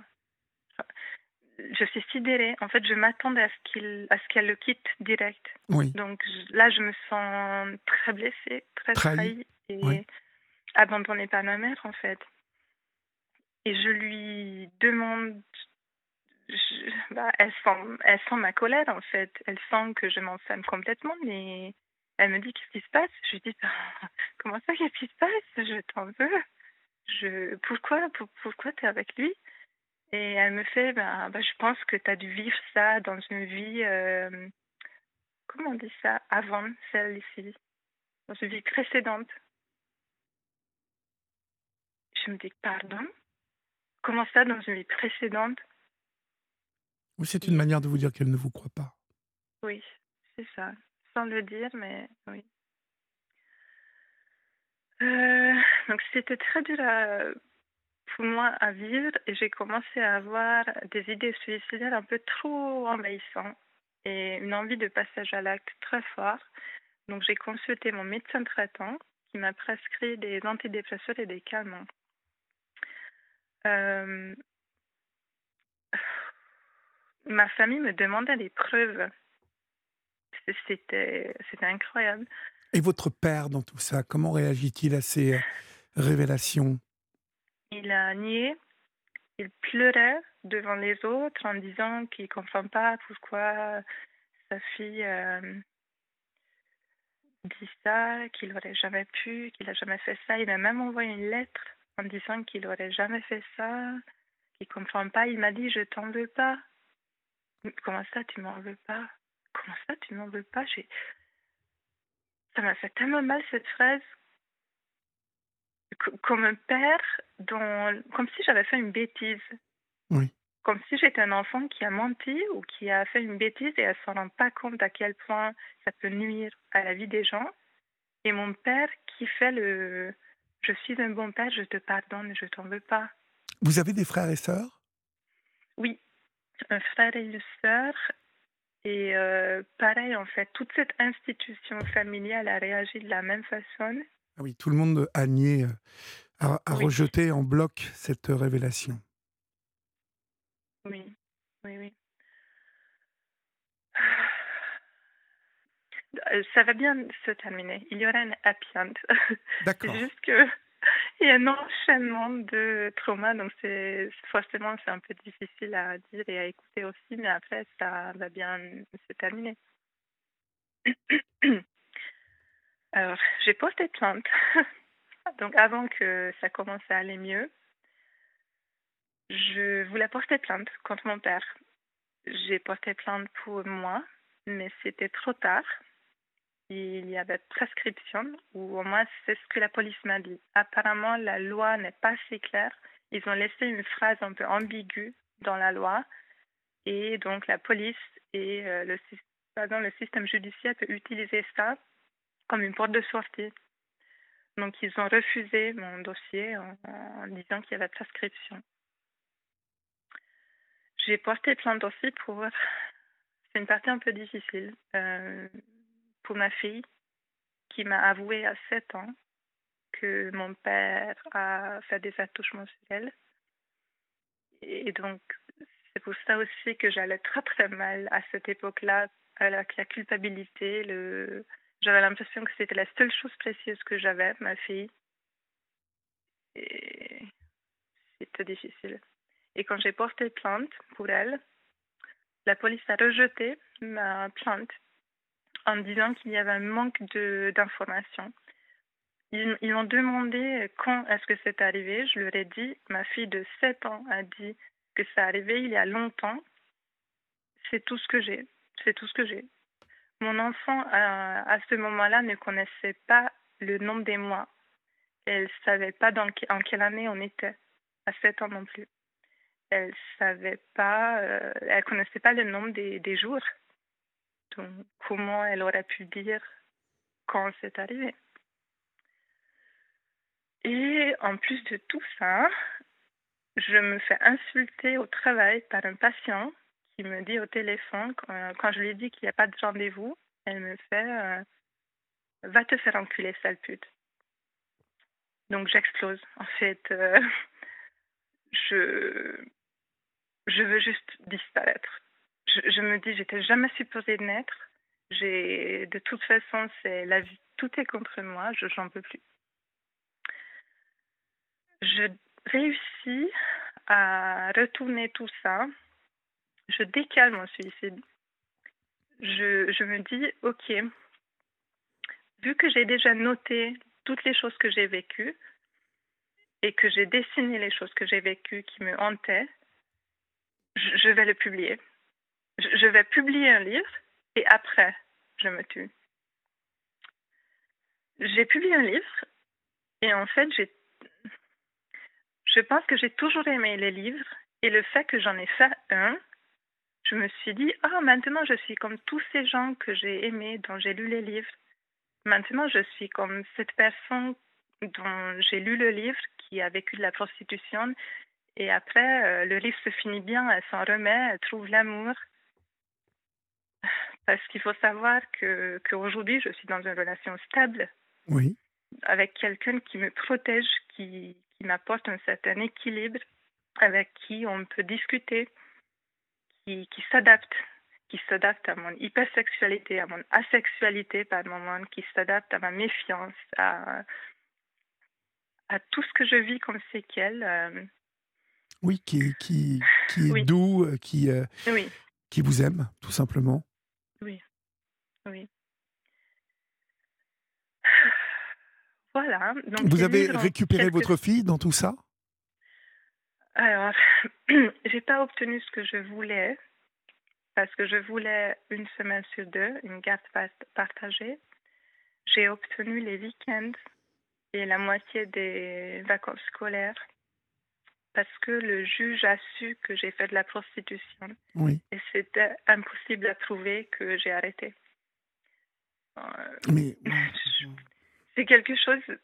En fait, à partir de ce moment-là, ils avaient plus de confiance en moi. Ils considéraient que j'étais pas un bon exemple pour ma fille. C'était très difficile parce qu'en vrai, en vrai, tout ce que j'ai fait, ça m'a fait mal à moi. Elle n'en a jamais rien vu. Et puis pour porter ce jugement, euh, il faut connaître euh, entièrement votre vie. Euh, porter ce jugement me, me, voilà, nous prouve encore ce soir que nous sommes bien dans, encore dans une société bien patriarcale où, un juge se permet de, mmh de vous dire que vous n'avez pas le droit à plus de garde de votre fille parce que pendant un moment, vous, vous avez, euh, vous, êtes prostituée. C'est euh, c'est même ignorer euh, la, la difficulté de certaines femmes aujourd'hui à, avancer et, et, à rencontrer ce, ce moyen, un moment de s'en sortir, qui est un moyen comme les autres. Je rappelle que faire ce métier, on ne le fait pas, par plaisir et que ça nécessite beaucoup de courage. Pas du tout. Oui, si j'avais pu aller chez une amie pour rester là un peu en France, j'aurais pas dû me prostituer. Si, si j'avais pu euh, travailler tout de suite, si quelqu'un m'avait donné du travail, j'aurais pu trouver un logement très. Après, c'est une, c'est une appréciation, vous savez, des gens un peu puritains euh, qui, euh, bon, qui, qu'on n'arrivera pas à, persuader du contraire. Donc, Donc vous l'avez quand même un, week-end sur deux, c'est ça Et la moitié des vacances? Je l'ai tous les week-ends. Tous les week-ends. Tous les week-ends, c'est super. des vacances, oui. Ah bah c'est très bien ça. Finalement, c'est pas mal de temps de qualité qu'on passe ensemble et donc je fais partie de sa vie. Ça me fait énormément de plaisir. Donc c'est pas idéal ou parfait parce que je suis pas dans ses quotidiens d'école, mais je fais les devoirs avec elle le week-end et j'ai retrouvé mon rôle de, de maman, oui. Et c'est déjà une première euh, victoire, Léa. Oui. Parce que euh, vous, vous, partiez de loin avec cet homme. Et, comment se comporte votre ex-mari, en tout cas le père de, votre petite fille? Est-ce qu'il est redescendu un peu ou euh, il, sachant que vous êtes avec un nouveau compagnon, il, mmh. il fait attention à ce qu'il vous dit ou Oui, il fait attention parce que chaque fois où il a dépassé les limites, j'ai porté plainte. Même s'il n'y a jamais eu de, conséquences, enfin, il n'a pas été euh, euh, jugé. Oui. On nous a convoqués euh, tous les deux pour nous poser des questions. Et c'est désagréable. C'est pas génial d'aller à la police pour s'expliquer. Donc, j'avais l'impression que c'est pour ça qu'il a arrêté parce que j'ai mis une limite. J'ai dit euh, non, si tu fais quelque chose d'illégal, si tu me menaces, si tu m'insultes, si tu t'attaques à moi euh, physiquement, je porte plainte. Et même si les plaintes n'ont pas abouti, il a quand même arrêté. Et donc aujourd'hui, il fait super attention. Mais il a plutôt il commence à dépasser un peu, je ne réagis pas. Je ne réagis pas. Je réponds pas. Mmh de toute façon, sachez que vous êtes euh, dans votre droit aujourd'hui euh, s'il euh, s'il prononce en tout cas des paroles violentes ou s'il il n'a pas un, comportement adéquat, vous êtes tout à fait en droit de, de vous défendre. Je pense qu'aujourd'hui, vous l'avez saisi, ça. Hein? Oui, oui, oui. Je l'ai saisi, oui. Oui.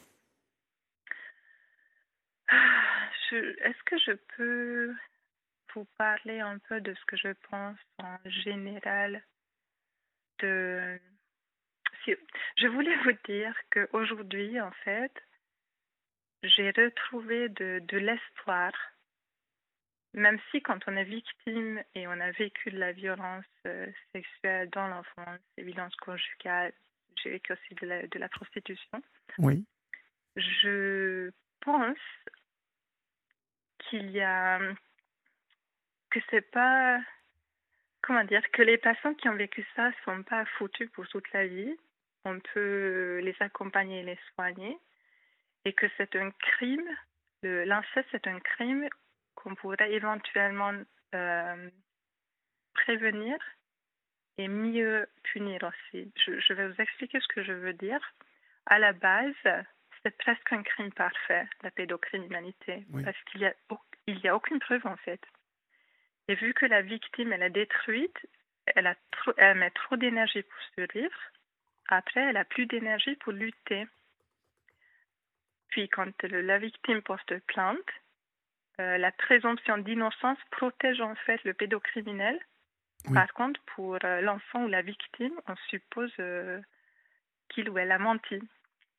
C'est la réalité. C'est une réalité très violente, très difficile à entendre, mais c'est la réalité. Mais ça ne veut pas dire que tout est fini et que le monde est horrible, puisque j'ai, en fait, vu que j'ai vu sur la situation et j'ai fait énormément de recherches, j'ai réalisé qu'en fait, on pourrait mettre en œuvre une espèce de prévention, puisque il y a des gens qui ont cette pathologie d'envie de, de, de faire de l'inceste, mais il y a toujours des éléments déclencheurs avant le passage à l'acte. C'est plusieurs choses. Euh, quelque part, c'est aussi parce que c'est pas assez sévèrement puni. Donc, quand ils voient autour d'eux que quand c'est jugé, le pédocriminel, il a par exemple deux ans de prison avec sursis, quand il y a des preuves, il se dit, bon, ça va alors. Si je le fais, au pire, j'aurai, euh, un peu de prison avec sursis, c'est rien. Je m'en remettrai. C'est aussi parce que quand il commence à s'approcher des enfants, dans la famille, dans son entourage, on dit rien, on n'ose pas.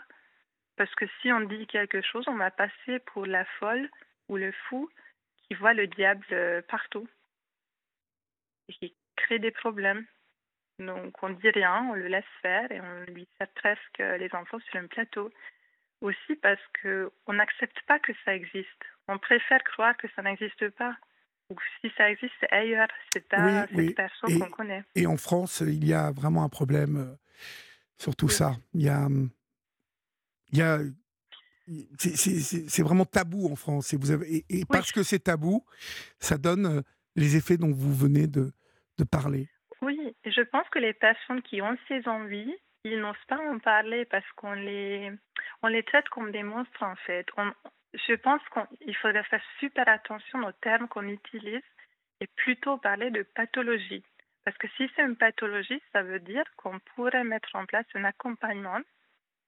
Euh, il y a des accompagnements déjà. Il y a des accompagnements. Ah, ah, il y a des accompagnements, bien sûr. Il y a, mais généralement, malheureusement, ces accompagnements sont mis en place euh, suite, à, euh, un, acte déjà consommé voyez, donc euh, mmh ça veut dire que les victimes sont là.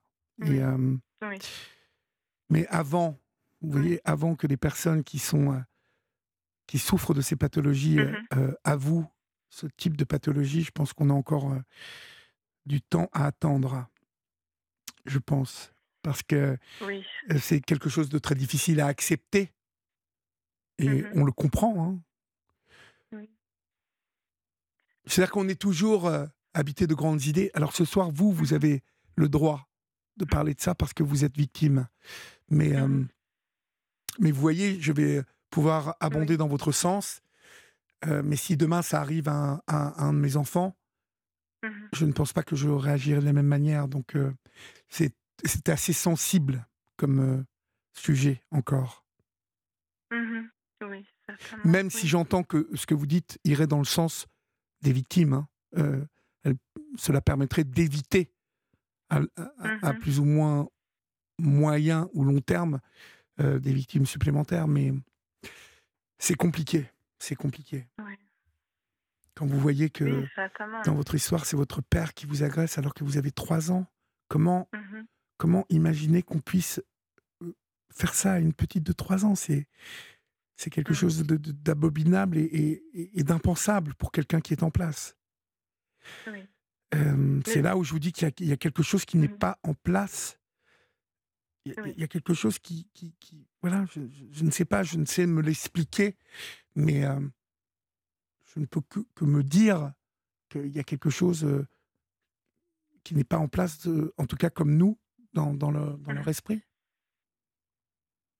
Bon, en tout cas, je me réjouis que vous alliez bien, que vous alliez mieux, euh, et que, et que aujourd'hui vous soyez euh, au moins avec votre fille à nouveau réunis. Euh, vous m'avez parlé d'Happy End tout à l'heure. Est-ce que ça concernait votre famille en Hongrie ou là-bas on est resté dans le refus ah, d'admettre Le Happy End, c'est par rapport à moi-même parce que j'ai réussi à accepter que que j'ai coupé les, le pont, les ponts euh, définitivement avec ma famille et j'en souffre plus. J'ai trouvé un cercle d'amis petits, mais des amis qui sont un peu comme la famille pour moi. Et la famille de mon compagnon m'a accepté euh, sans condition, totalement, en connaissant mon histoire complète. Et donc je retrouve un milieu familial sécurisant, euh, rassurant et protecteur où je peux guérir, je peux évoluer, je publier mes histoires. Ça m'aide aussi parce que quand j'allais super mal et j'ai lu les livres des, autres personnes qui ont vécu des choses difficiles, je me sentais moins seule. Et puis ça me soulage, je peux euh, faire sortir un peu tout ce que je devais garder en moi comme secret. Donc je sens qu'il y a quelque chose qui se dégage, quelque chose qui commence à se libérer. Je, j'arrive à, pleurer maintenant, tandis que pendant très longtemps, j'avais l'impression de hurler à l'intérieur et de ne pas pouvoir exprimer rien, rien du tout. Donc la vie commence à être plus belle parce que je, je m'autorise aussi euh, à, prendre soin de moi, à chercher euh, ce qui me fait plaisir j'ai des hobbies, j'ai des activités, enfin, des choses qui, que je ne fais pas pour être productive, juste pas pour gagner de l'argent, pas pour euh, pas pour ma fille, mais pour moi, je, jardine. Enfin, il y a plein de petits bonheurs dans, dans la vie qu'on qu'on n'arrive pas à voir quand ça va vraiment mal. Mais en fait, ce que j'essaie de dire, malgré tout ça, on peut se concentrer sur euh, le bricolage, le jardinage, les projets. J'ai le projet de construire un tiny house, tiny house, je pense qu'ils prononcent les Français, avec mon compagnon. Ça nous, ça nous passionne. On va apprendre à bricoler. Et donc, vu que je pense à ça, je fais des recherches, que j'utilise mes mains, je crée des choses, ça devient plus petit. Oui, et parce que votre, je pense que votre euh, votre esprit maintenant est libéré de toutes ces choses-là et qu'il y a de la place pour entreprendre. Exactement, oui. Euh, Exactement. Mais c'est. Euh, merci en tout cas pour votre témoignage ce soir, Réa, sur l'antenne d'Europe 1. Euh, merci mille fois pour votre courage, hein, et, parce que votre histoire montre beaucoup de courage et, et vous êtes accroché. Et, et, comme quoi, quand on s'accroche, tout est possible. Je le dis souvent dans cette émission, tout est possible. Euh, il suffit de le vouloir à un moment. Et c'est vrai que on peut trouver différentes sources de motivation pour euh, atteindre ses rêves. Euh, vous, c'est votre petite fille quelque part qui vous a sauvé, mais vous y êtes pour beaucoup, beaucoup, beaucoup dans tout ça. Donc pour tout ça, bravo. On vous embrasse bien fort, Réa, et n'hésitez pas à nous redonner des nouvelles. D'accord? Merci. Bonne soirée à vous. Bonne soirée. Au revoir, Réa. Au revoir. On accueille Nadine maintenant au 39 21, minuit 42. Bonsoir Nadine. Oui, bonsoir Olivier. Bonsoir. bonsoir. Merci d'avoir patienté Nadine. Non, mais c'est normal. D'où m'appelez-vous Nadine et, quel âge avez-vous? Alors, Olivier, j'ai 57 ans et je suis du sud de la France. Du sud de la France, d'accord. Très loin de Toulon. D'accord. Qu'est-ce qui vous amène? Dites-moi Nadine. Qu'est-ce qui m'amène?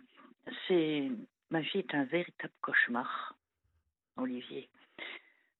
C'est ma vie est, gâchée par l'alcool, mais pas en ce qui me concerne. Déjà, ça a commencé petite par un membre de ma famille très proche, mais ça, j'ai pas envie d'en parler. Et malheureusement, depuis 15 ans, ça touche ma fille. Ma fille, elle a 33 ans aujourd'hui. Oui. Elle va faire 34 ans euh, au mois de mai. Et c'est une petite qui a beaucoup de qualités, qui est gentille, qui est. Elle est merveilleuse. C'est un ange. Ah oui. Mais malheureusement, euh, ça a commencé, elle avait 11 ans, elle a fait de l'anorexie mentale. Elle est partie dans un centre à Marseille, elle a été suivie, elle a été traitée, ils lui ont donné des médicaments. Euh, et quand euh, elle est sortie de, de, soins, il y a eu des, des soins ensuite euh, à faire auprès de psychiatres, de psychologues, etc. Et elle avait quand même un traitement assez lourd. Je ne vais pas citer les médicaments parce que c'est vraiment, euh, vraiment des médicaments très lourds. Mhm. Bon, et quand on a commencé à descendre les doses, euh, je voyais que ma fille était, pas bien. Elle n'était pas bien. Et puis, ben, l'alcool a commencé. L'alcool a commencé. Euh, les copains m'appelaient pour me dire qu'Elvire était. je ne vais pas citer de nom. que ma fille était dans un état pas très bien. Donc, bah, les soins ont commencé. Euh, rebelote, les médecins, les psychiatres, les psychologues, les centres d'addictologie. Et aujourd'hui, elle, elle est sous curatelle. Oui. Et, et ça continue. Et ça continue, et tout le temps. À l'âge de 18 ans, elle s'était mise avec un garçon, un gentil garçon. Oui mais qui n'était pas assez fort pour, euh, malheureusement, bah, pour, euh, pour, pour, pour, la suivre, quoi. Et ils ont eu un petit. Et ce petit, il était là au milieu. Lui buvait un petit peu. Ma fille buvait énormément. Ce petit était là. Il mesurait 51 cm et il était en danger. Donc ma fille est venue chez moi. Je me suis occupée du bébé. Et puis ensuite, euh, elle est partie. Elle est partie, elle a pris un appartement et de temps en temps, elle prenait le petit, euh, une journée, deux jours, une nuit. Et quand le matin j'arrivais, ben, je trouvais un biberon de, de lait caillé dans le, dans le lit, je trouvais des piles, je trouvais. Et puis ce petit, ben, maintenant, euh, il a 15 ans, il mesure 1m75 et il est avec moi. Je, je l'ai récupéré, tout petit, quoi, tout petit. Et il va bien? Il va merveilleusement bien. Bon, ça c'est déjà très bien. Oui. Sauf qu'il doit être en colère après sa maman. Oui, il a beaucoup de colère. Il a beaucoup de chagrin, mais maintenant il a de la colère et il ne veut même plus parler à sa maman. Euh, comment comment se fait-il de votre point de vue euh, Je vais rentrer un petit peu en profondeur. Oui. Euh, parce qu'on ne fait jamais ça sans avoir une blessure profonde. De votre point de vue de mère, vous, Nadine? Alors. Qu'est-ce qu'elle a, euh, votre fille? Je ne sais pas. Elle a un mal-être. Elle a un mal-être. Elle est. je me suis séparée de son papa. Elle avait trois ans. Ensuite, euh, j'ai rencontré un, garçon, un, homme très gentil, avec qui euh, on, a, on, a, on a construit une belle vie. On avait une jolie maison, on avait une vie saine, on avait un travail, on avait. je veux dire, tout allait très bien. Euh, je ne sais pas, Olivier, franchement, je ne sais pas. Vous savez pas toute, toute petite, déjà, elle voulait toujours être accrochée à moi, accrochée à moi, accrochée mhm. à moi. Il y a quelque chose de terrible qu'elle m'a dit un jour. Elle sait que j'écoute l'émission et de temps en temps, euh, elle l'écoute aussi, l'émission. Si par chance elle pouvait l'écouter, ça serait bien. Mais oui. Euh, elle pourrait m'appeler hein, aussi. Ah, ce serait formidable. Mhm. Elle pourrait m'appeler même hors antenne, vous savez, on pourrait discuter un peu. Ce serait Parce que je, je crois qu'on n'est jamais euh, non sauvable. Vous voyez, il y a toujours, euh, il y a toujours un chemin, mais mais on, ne peut, je le dis souvent, on ne peut pas le, le trouver ce chemin tout seul. On ne peut pas. Donc, euh, je ne sais pas. Peut-être parce que en plus, vous, maman, vous n'êtes pas assez armée hein, pour affronter tout ça. peut-être émotionnellement, il y a des choses qui sont compliquées, mais ayez de l'espoir en tout cas, Nadine, parce que si elle accepte, elle accepte qu'on l'aide un petit peu ou pas? Alors, oui, bien sûr qu'elle accepte. Et à chaque fois, elle sait qu'elle fait du mal. Elle sait qu'elle fait du mal à son fils, elle sait qu'elle me fait terriblement de mal, elle sait qu'elle fait du mal aussi à sa sœur aînée, parce que j'ai une fille qui a 4 ans de plus qu'elle. Euh, et qui roule toute seule? Et ben oui, elle va très très bien. Elle a son entreprise, elle va très bien. oui, elle a une fille, elle a, sa vie, elle est, elle va, elle va extrêmement bien. Euh, on a, on a encore à chaque fois, à chaque fois, euh, maman, t'inquiète pas, cette fois c'est la dernière fois, je te promets, tu vas voir. Et puis, ben, on retombe dans le piège. Allez, ben, viens à la maison. Et puis, et puis ben, on la retrouve dans des états épouvantables. Qu'est-ce qu'elle fait dans la vie? Elle, arrive à travailler un petit peu ou pas? Mais non, mais non, mais non. Elle a un copain aujourd'hui? Elle a un copain, malheureusement, euh, qui, qui est parti en prison il y a deux ans. Pourquoi il est parti en prison? Pourquoi? Parce que il a, elle m'a, elle m'a appelé. Je suis à 40 km de, chez elle. Elle habite à Hier, à Hier-les-Palmiers. Moi, je suis à 40 km d'elle. Elle m'a appelé en hurlant, en me disant Maman, il me frappe, maman, il me frappe, maman, il va me tuer, il va me tuer, il va me passer par le balcon. Mon Dieu, tout en, tout en partant en direction de ma voiture, j'ai appelé les gendarmes. Les gendarmes m'ont dit, dit, que c'était compliqué, qu'il fallait que ce soit elle qui appelle. J'ai dit attendez, vous plaisantez. Je dit je suis en train de vous dire que c'est pas possible. Elle vient de m'appeler. Elle vient de m'appeler. Dépêchez-vous avant qu'il arrive un drame. Oui. Je suis arrivée avant eux. Hein. Je suis arrivée oh, pas longtemps avant eux, mais je suis quand même arrivée avant eux. Peut-être, euh, allez, 3-4 minutes avant eux. Bon, ils l'ont attrapé, ils l'ont saisi.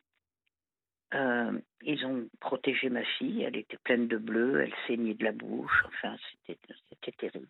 C'était terrible. Il a quel âge ce, garçon-là Il a le même âge qu'elle, il a le même âge qu'elle, euh, seulement ben, l'alcool, la cocaïne, et puis toutes ces, toutes ces cochonneries qui vont avec, euh, le, le, le, cannabis.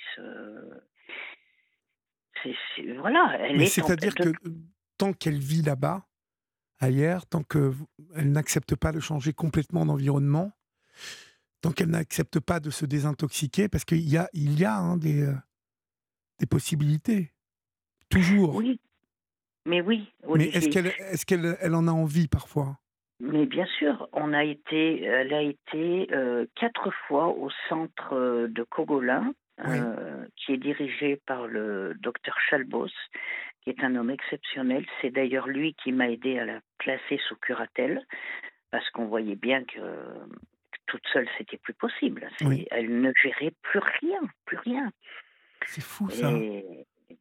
Et, donc, elle a été quatre fois au centre de Cogolin, elle a été trois fois à l'UAO, elle a été cinq fois au Revest, qui est un centre d'addictologie, qui est au-dessus de, euh, un peu avant Toulon, en fait, le Revestre.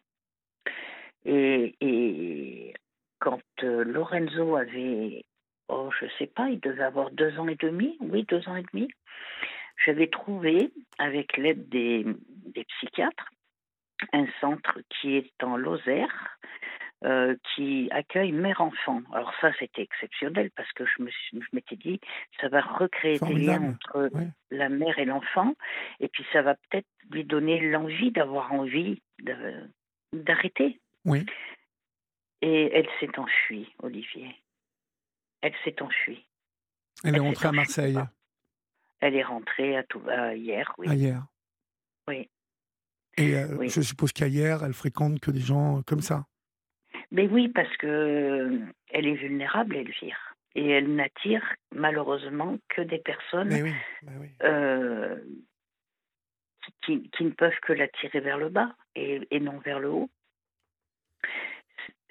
c'est terrible, c'est dramatique. Euh, il y a un mois, Lorenzo a une petite copine, euh, une jolie petite copine. Et bon, ben allez, euh, je dis, puis à chaque fois, à chaque fois, je lui dis, tu sais, maman, elle est malade. Elle est malade, Lorenzo. Il faut, voilà, il faut, il faut essayer de comprendre. C'est une maladie. Il faut pas lui en vouloir. Mhm. Et puis, on est responsable de rien. Donc, en fait, en à quelque part, je le force à parler à sa maman, je le force à garder des contacts. Et, s'il souffre aujourd'hui, c'est un peu à cause de moi aussi, parce que je le traîne là-dedans. Non, mais je, pense que vous avez raison de vouloir maintenir euh, le contact, parce qu'un jour, cet enfant vous remerciera de tout ça. Euh, aujourd'hui, il a 14-15 ans, hein, et puis c'est l'âge où, euh, là, il doit, il doit être saoulé totalement de, de tout ça. Vous voyez? En plus, s'il est amoureux, il a sans doute d'autres choses à faire. Euh, et il a bien raison de vouloir euh, profiter de la vie, hein, parce que c'est fait pour ça, surtout à cet âge-là. Mais je pense que votre, votre petit-fils euh, vous remerciera d'avoir toujours maintenu ce, ce, contact avec sa mère. Parce qu'un jour, il sera un homme et il aura envie de la sauver, sa mère. Hein. Il, aura, il aura en tout cas, je pense qu'il aura des, des envies comme ça. Mais bon. Je je, sais pas. Euh, il a beaucoup de colère. Il a beaucoup d'amour, bien sûr, parce que je sais que quelque part il aime sa maman. Mais il a beaucoup de colère quand même. Il y a donc euh, un mois, nous sommes allés là-bas et il lui a dit Maman, je te promets, euh, parce qu'il voulait présenter sa copine, il voulait présenter l'endroit où nous vivions, lui et moi, donc Lorenzo et moi, à la Tour Fondue. C'est à, c'est à côté de la presqu'île de Vien. Mhm. Et, et, il, a, il a quand même appelé sa mère.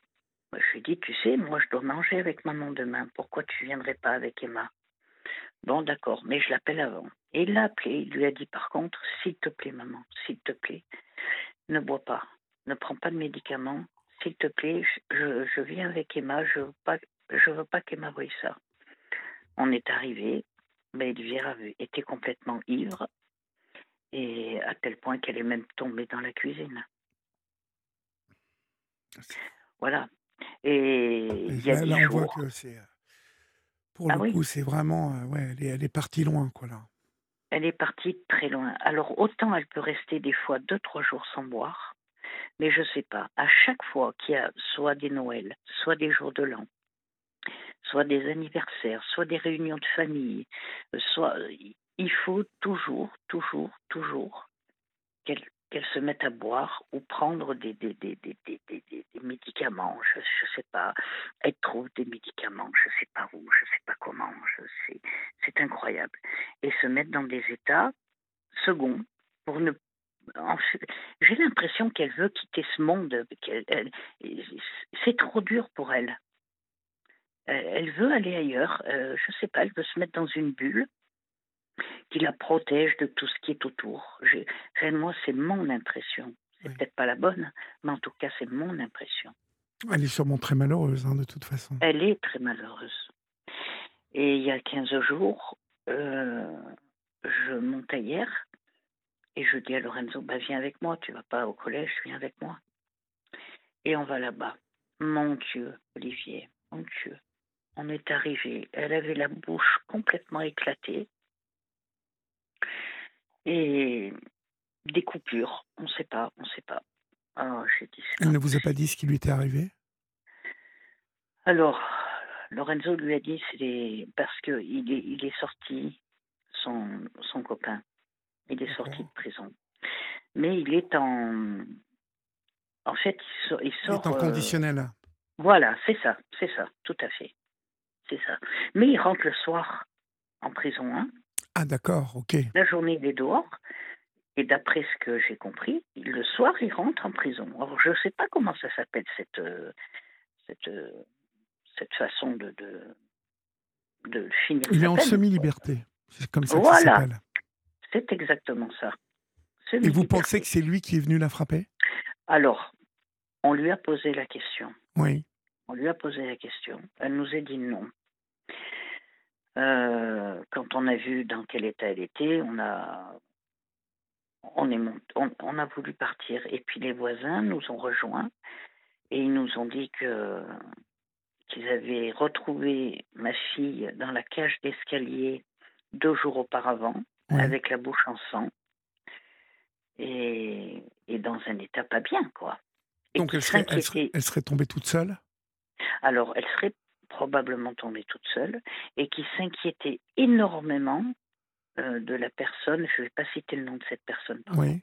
de la personne qui, qui, vivait avec elle. Elle, dit, elle parlait de lui? Elle parlait de lui? Eh oui. Alors du coup, on est remonté. J'ai pris son téléphone. Oui. Et on a vu que dans son téléphone, il y avait des photos de, de ce garçon chez elle. Alors sur le canapé, debout, euh, en faisant euh, des, des, gestes, euh, etc. Bon, bah ça y est, c'est le, le, retour. Hein. C'est le retour. Euh, mais il n'a pas le droit de l'approcher. Nadine, il n'a pas le droit. Non, Nadine, on va, on va prolonger cette discussion demain au début de l'émission parce que c'est la fin de l'émission et on n'a pas fini d'échanger. Donc Florian va vous rappeler demain dès le début de l'émission pour que nous terminions cette discussion parce que il y a bien évidemment des choses à, à tenter et j'aimerais bien qu'on en parle. Donc on vous rappelle demain au tout début, hein ça vous va? D'accord, Olivier. Hein? Bien sûr que ça me va. Je vous souhaite une belle soirée, une belle nuit. Moi aussi. Et puis, euh, je vais y réfléchir et puis on va essayer de trouver quand même euh, quelque chose pour vous. Hein. en tout cas, pour euh, cette, cette grande fille. Hein, mais il va falloir essayer de trouver ça. on vous rappelle demain soir. je vous embrasse. Passez une bonne nuit. Moi aussi, je vous embrasse. Merci beaucoup. Au, revoir, Nadine. Chers amis, c'est la fin euh, de euh, votre libre antenne. Et euh, d'ici demain, je vous donne rendez-vous sur Europe 1 pour Bien fait pour vous, entre 11h et midi, où Julia Vignali et Mélanie Gomez recevront une voix que vous avez pu entendre dans la libre antenne, puisqu'elles reçoivent Caroline Veil, psychologue et auteur à l'occasion de l'émission qui se demandera comment savoir si on a trouvé l'amour. C'est demain sur Europe 1, entre 11h et midi, avec Julia Vignali et Mélanie Gomez qui accueille Caroline Veil, la psychologue. Et puis, euh, je vous ai dit tout à l'heure que dans Europe 1 euh, matin, euh, avec Dimitri Pavlenko, vous alliez retrouver Thierry Lhermitte, mais c'est après-demain, mercredi, que vous le retrouverez. Donc, un peu de patience pour retrouver la voix de Thierry Lhermitte. Dormez bien, faites de beaux rêves. Je me réjouis de vous retrouver dès demain soir à 23h. Salut